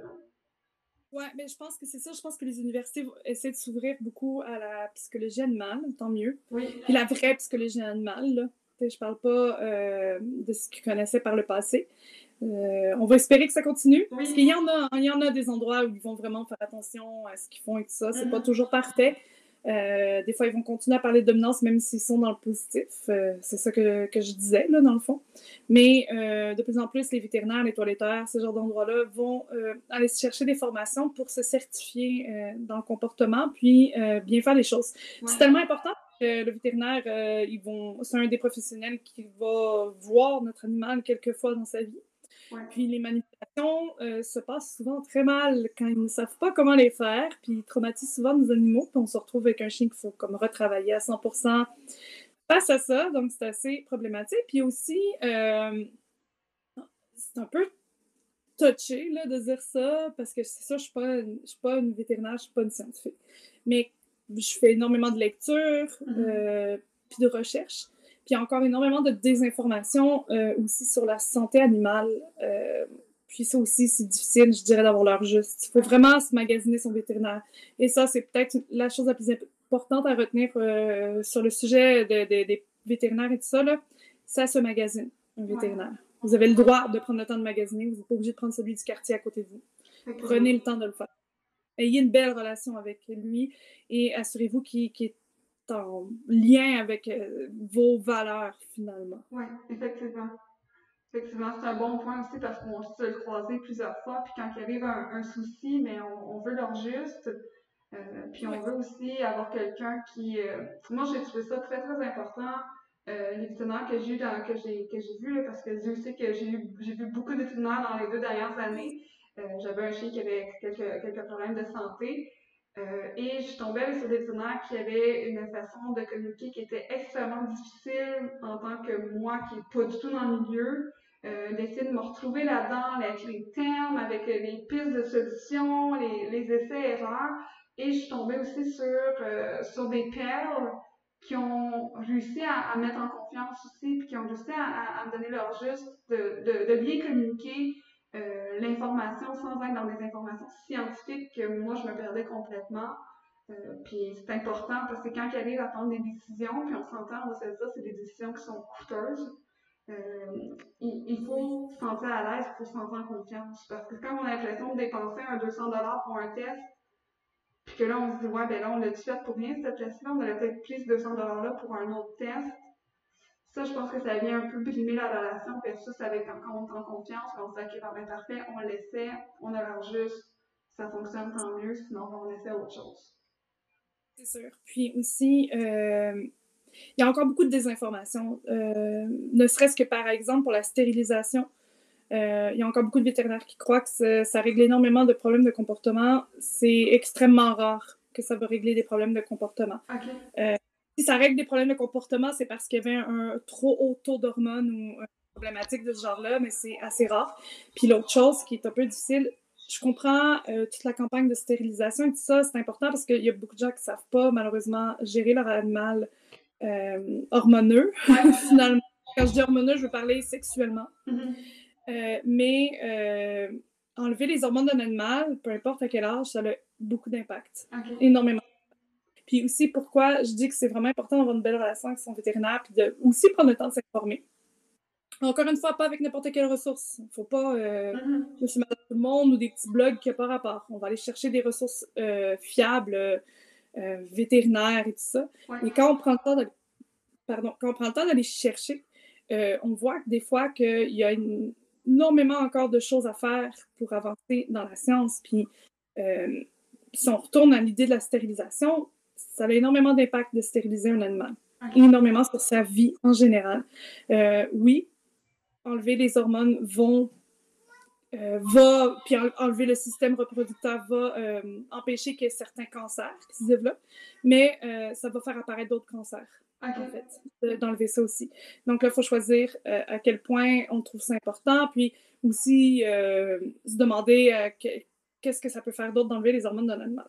Et justement, c'est vraiment toute une nouvelle science par exemple, moi, j'ai décidé de me tourner pour cette raison-là vers la vasectomie pour mon chien. Donc, euh, en gros, pour ceux qui ne comprennent pas euh, peut-être c'est quoi, c'est tout simplement un bout de tube qui est retiré du corps de mon animal euh, pour qu'il ne puisse pas s'accoupler. Mais mon chien a ses testicules et ses hormones et il s'en porte très bien. Oui, euh, versus euh, le, la, gonadectomie qu'on appelle, qui est de retirer les gonades, donc les testicules. Euh, puis moi, je crois très fortement que c'est vraiment, vraiment désirable de faire ça plutôt que d'aller tout retirer, mais c'est encore, c'est mon point de vue, c'est selon mes recherches que j'ai faites, puis j'ai conscience aussi des risques et des conséquences que ça a, mm-hmm. mais c'est ça. Comme je disais, il y en a aussi en retirant. Donc, il faut vraiment prendre le temps de chercher. Puis ça, c'est pas vraiment pas tous les vétérinaires qui sont ouverts à ça. Euh, surtout, même au Québec, euh, on n'est pas encore très avancé, malheureusement, euh, dans ces sciences-là. Il y, a, même, je pense, au niveau de la femelle, où on retire tout, le, tout le, le système reproducteur, puis il y a certains vétérinaires qui commencent à voir, qui commencent au Québec à faire d'autres types d'interventions, un peu comme la vasectomie, euh, fait que je pense que oui, les gens, euh, peut-être poser la question au vétérinaire, c'est quoi la méthode? Tu sais, au-delà de, OK, je vais utiliser mon, mon, mon chien, mais c'est quoi la méthode qui est utilisée? C'est comment vous procédez pour justement. Mais, oui. Je vais être franche, la plupart des vétérinaires vont faire les anciennes méthodes. Il faut vraiment aller chercher plus loin, aller chercher des vétérinaires euh, spécifiques qui vont aller faire euh, ces euh, choses-là. Moi, j'ai pas été euh, mon vétérinaire de quartier pour la, la, vasectomie. puis probablement que là, je suis avec des vétérinaires vraiment cool à côté de chez moi, mais probablement que euh, si j'allais chez n'importe quel vétérinaire à un moment donné, parce que je sais pas, j'ai besoin d'une prescription ou peu importe, puis qu'il verrait euh, les euh, testicules de mon chien, probablement que j'aurais des commentaires par rapport à ça. C'est un peu comme le cru, on, ça aussi, on a encore énormément de problématiques par rapport à ça.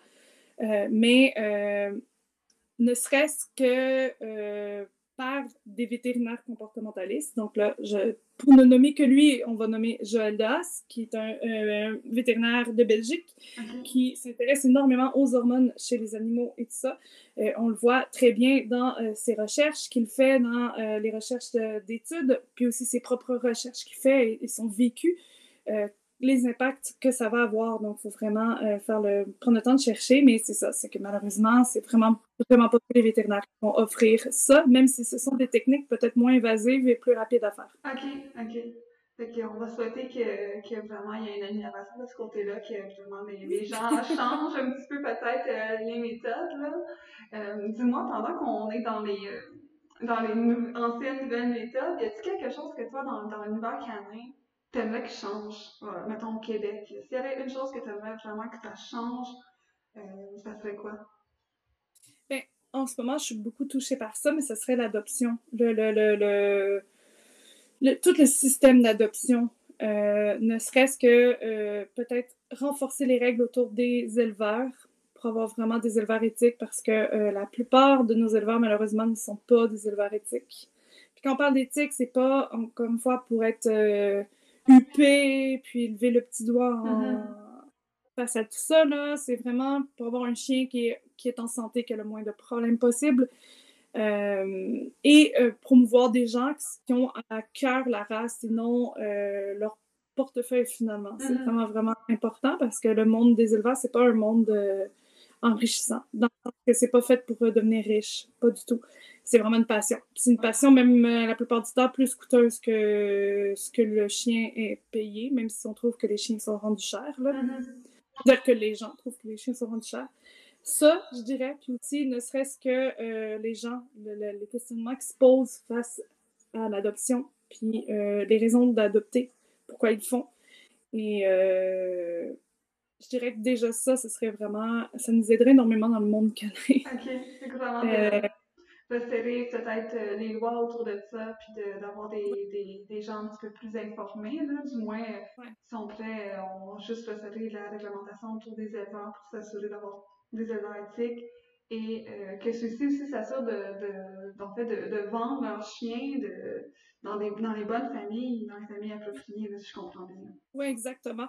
Parce que oui, là, un golden, un caniche et tout ça, c'est des chiens un peu standards qui sont, euh, qu'on a l'impression qu'ils sont faits pour monsieur, madame, tout le monde, mais pas vraiment non plus. Il mm-hmm. faudrait que chaque personne qui décide d'avoir une race de chien, si on décide d'aller vers des races, euh, soit passionnée par sa race, en fait. Ce serait mon, mon grand rêve, là. Et euh, faut pas oublier qu'au Québec, on est comme les rois de l'abandon et du, euh, des usines à chiots. Donc, c'est extrêmement grave ce qui se passe ici, même si on n'en parle presque pas. Mm-hmm. Euh, puis là, avec la pandémie, puis les, les gens qui ont décidé qu'ils voulaient adopter, je ne sais pas les conséquences que ça va avoir, mais euh, je crois que ça va être assez énorme. Mais ça se voit en ligne, là. Il y a tellement de gens qui décident de, de, de faire, faire avoir des bébés à son chien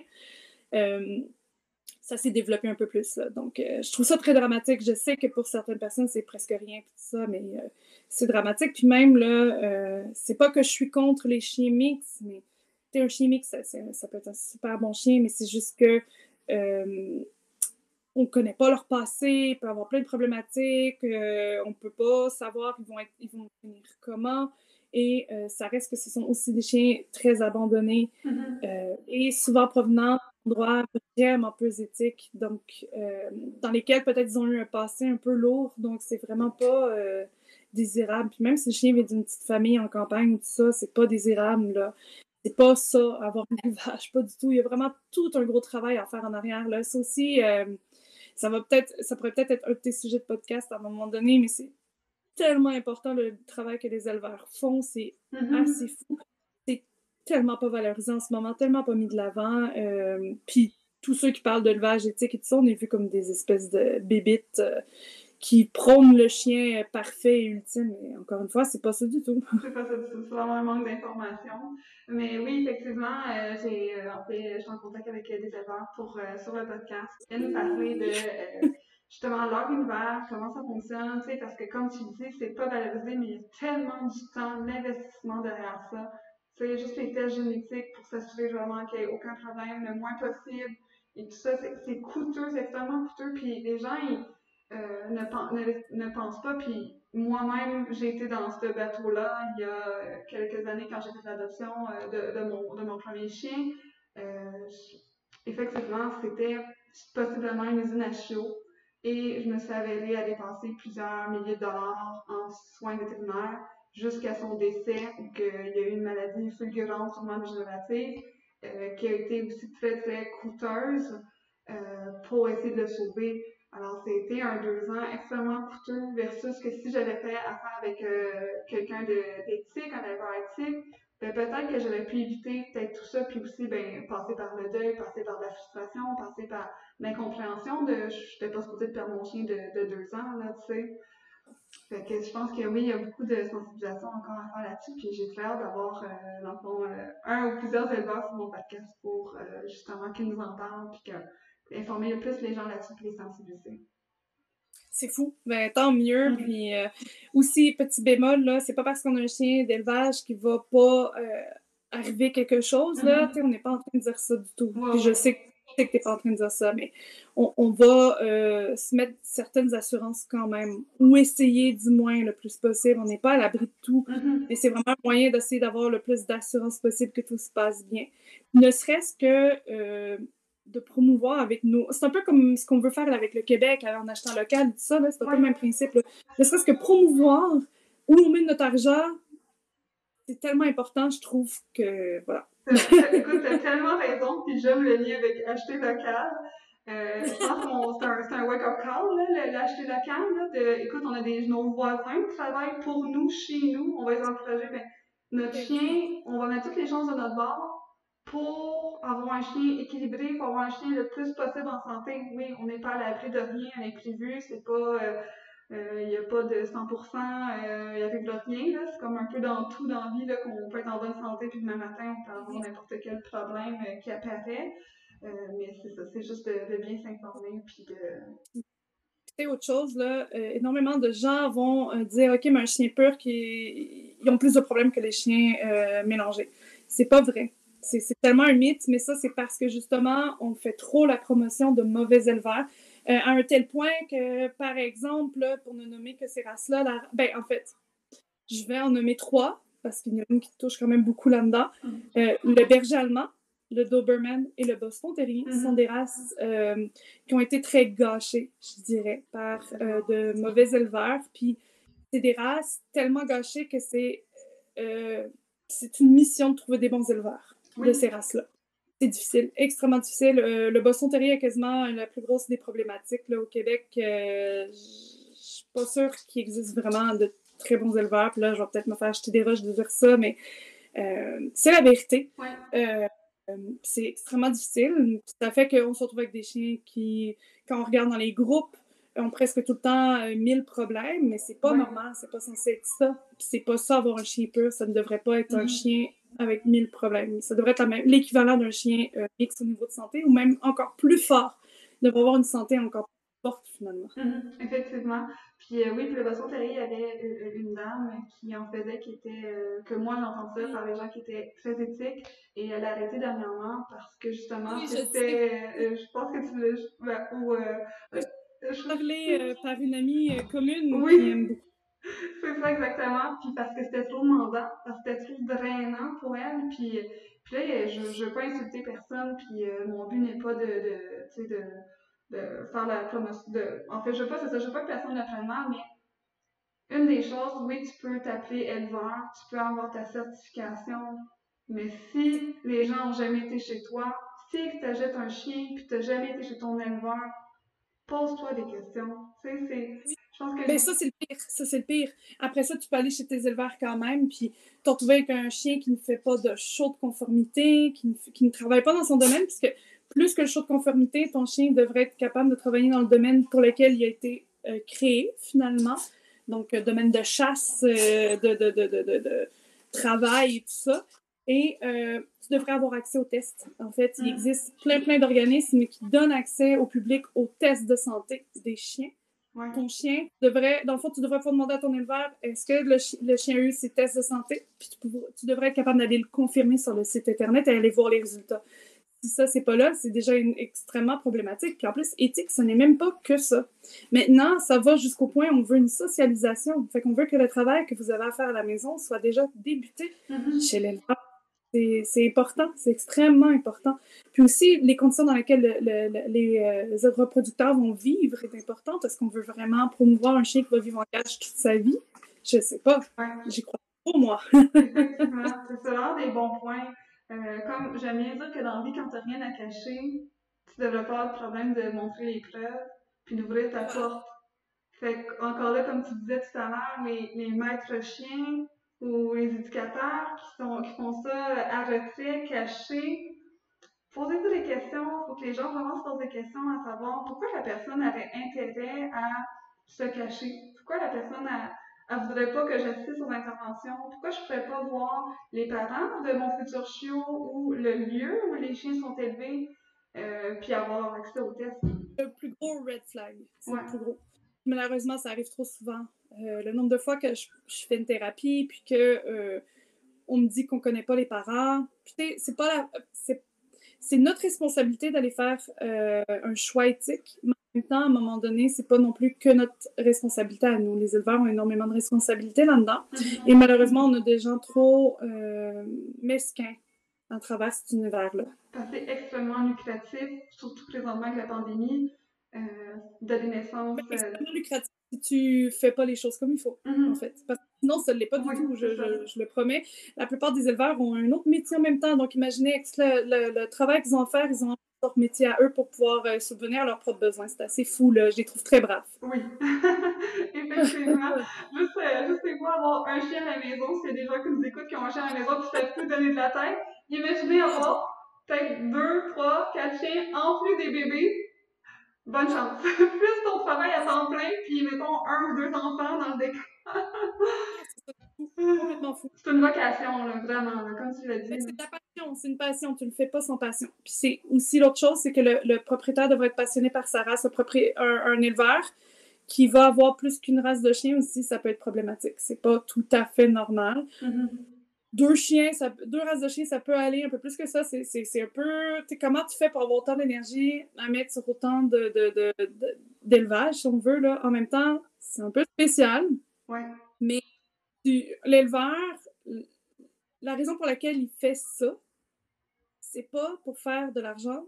C'est pas euh, juste pour avoir des poppies parce que c'est le fun d'avoir des poppies. C'est censé être un maniaque de sa race. Mm-hmm. À 100 il est censé euh, manger ça jour et nuit. Mm-hmm. Capoter, puis c'est ça qu'on veut promouvoir. C'est ces gens-là à qui on peut donner notre argent, puis notre temps, puis, élever ces chiots-là pour les représenter à travers euh, le Québec, puis, puis en être fiers. C'est ces gens-là qu'on veut. Mais c'est pas tout le temps le cas, malheureusement. Là. Absolument, t'as bien raison. C'est d'être plus vigilant là-dessus. Puis euh, dis-moi, Roxane, euh, avec, euh, avec ton entreprise et tout ça, qu'est-ce que je, qu'est-ce que je peux te souhaiter, mettons, dans les 5 prochaines, 5, 10 prochaines années? Roxane Nantel va être où, où, tu veux t'en aller? Qu'est-ce que tu veux faire? Je veux continuer, ça c'est sûr. continuer, continuer à performer, peut-être être encore plus connue dans mon domaine de prédilection qui est les mm-hmm. primitifs, agressivité, protection de ressources et tous ces genres de problèmes-là. Euh, peut-être euh, continuer à être bien entourée, c'est vraiment spécial à dire. Là. C'est comme si je vais faire un peu un, petit euh, coucou aux gens que j'apprécie beaucoup, mais j'ai vraiment une espèce de chance extrême d'être entourée de, c'est surtout des femmes, là, mais des, des, gens extraordinaires autour de moi dans le domaine, puis qui me permettent de m'émanciper, puis de faire des collaborations. Il y a des collaborations qui s'en viennent bientôt avec moi. J'ai beaucoup de projets en branche. C'est fou. Euh, je sais pas en fait où je vais être. Je pense que je me laisse porter, mais c'est que je vis vraiment au jour le jour. Je n'ai jamais été heureuse comme je suis en ce moment. Donc, euh, c'est un peu difficile de, de, me voir plus loin, mais d'être encore là. D'être encore là, de continuer, euh, de performer, de continuer d'être là pour aider les gens. Peut-être d'être un peu plus gros, mais pas trop non plus, parce que je n'ai pas non plus envie de devenir une entreprise méga. Là. Moi, je veux être. J'aime le côté personnel que j'ai. là. Mais euh, peut-être ça. Je sais pas. Je sais pas si ça répond bien à la question. C'est un peu flou ma réponse, là. non, non, pas du tout, absolument. En fait, moi, ce que j'en, comprends, c'est que tu veux continuer à être en relation avec les gens, d'être bien entouré, euh, de mettre sur pied des projets qui tiennent à cœur, puis que ton but n'est pas nécessairement d'être dans quelque chose euh, qui va te rendre millionnaire et pouvoir les passer, pouvoir, c'est ça, avoir comme la big business, bah, c'est c'est vraiment, tu veux tenir ça très, euh, ben, en te connaissant un petit peu, euh, professionnellement, tu veux continuer à garder, d'être près de tes valeurs, puis d'être euh, éthique dans ton domaine, puis de, de propager l'éducation puis l'information. Ben, de toute façon, ça c'était clair avec mon conjoint. Son vieux millionnaire un jour, ça me surprendrait, mais ça va être pour avoir une, un grand terrain en campagne, puis continuer à faire ce travail-là, puis de, d'amener les gens à moi pour les aider, puis peut-être moi-même avoir mon élevage, mais ça mm-hmm. serait je veux dire, ça reste que je continuerai à travailler. au final, c'est ça que je suis en train de dire, c'est que même, même si l'argent était là, je continuerais probablement à travailler, peut-être juste avec moins d'inquiétude en arrière, moins de préoccupations, mais euh, euh, c'est pas ma passion pour rien, là. c'est ça, peut-être plus de, de temps à, à, donner versus que là, de ton temps, ben, si on a besoin, c'est un gagne-pain, là, il faut que tu continues à travailler, mais que tu sois millionnaire, ça serait peut-être plus, encore plus, euh, tes projets seraient plus, tu sais, comment je peux dire, c'est peut-être plus euh, fluide, ça te mettre plus euh, rapidement sur pied et. Oui, c'est ça. C'est ça. Puis, euh, toucher le plus de monde possible, parce qu'on peut se dire, c'est sûr qu'avec l'aspect financier, ça l'aide beaucoup de ce côté-là. Mais c'est vraiment, c'est vraiment, vraiment une passionnée, Roxane. Dis-moi, pour le mot de la fin, est-ce qu'il y a quelque chose que tu aimerais, en fait, dernière chose que tu aimerais communiquer aux gens ou quelque chose que que, que tu savais pas, puis que tu as appris, puis que quand tu as appris ça, tu as dit, OK, ça, ça a changé complètement ma vision, ça pourrait peut-être aider les gens, ou un conseil, ou? Euh, Qu'est-ce que ça pourrait être? Euh, je crois qu'il faut vraiment croire en la science. Euh, on appelle ça renforcement positif, mais c'est pas vraiment le bon terme, là, mais aux techniques à jour utilisées. Il n'y a aucun animal qui a besoin de terreur, de force et de violence pour apprendre quoi que ce soit. Mm-hmm. Si on est capable d'apprendre à un tigre à faire le beau et à accepter de se faire donner un vaccin, je crois qu'on est capable de tout faire avec nos chiens sans utiliser une seule fois nos mains pour autre chose que euh, caresser euh, leur fourrure, finalement. Mm-hmm. Je crois vraiment qu'il faut se mettre ça en tête. Absolument. Je suis totalement d'accord avec toi. de toujours être bien bienveillant avec, euh, avec son, son animal, puis de ne pas utiliser la force et vraiment de créer la relation. Voilà. écoute, Roxane, c'était vraiment un plaisir de te recevoir sur le podcast. Écoute, euh, tout l'aspect historique de tout ça, euh, moi, si tu, si tu le souhaites, je te reprends sur le podcast quand tu veux. Là, je sais que tu as plein de projets. Euh, nous reparler de plein d'autres volets euh, sur le noir du chien. J'ai l'impression qu'on aurait pu encore parler pendant des heures. Mais écoute.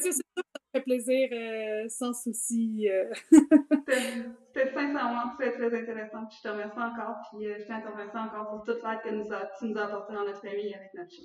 Vraiment. Ça me fait vraiment plaisir.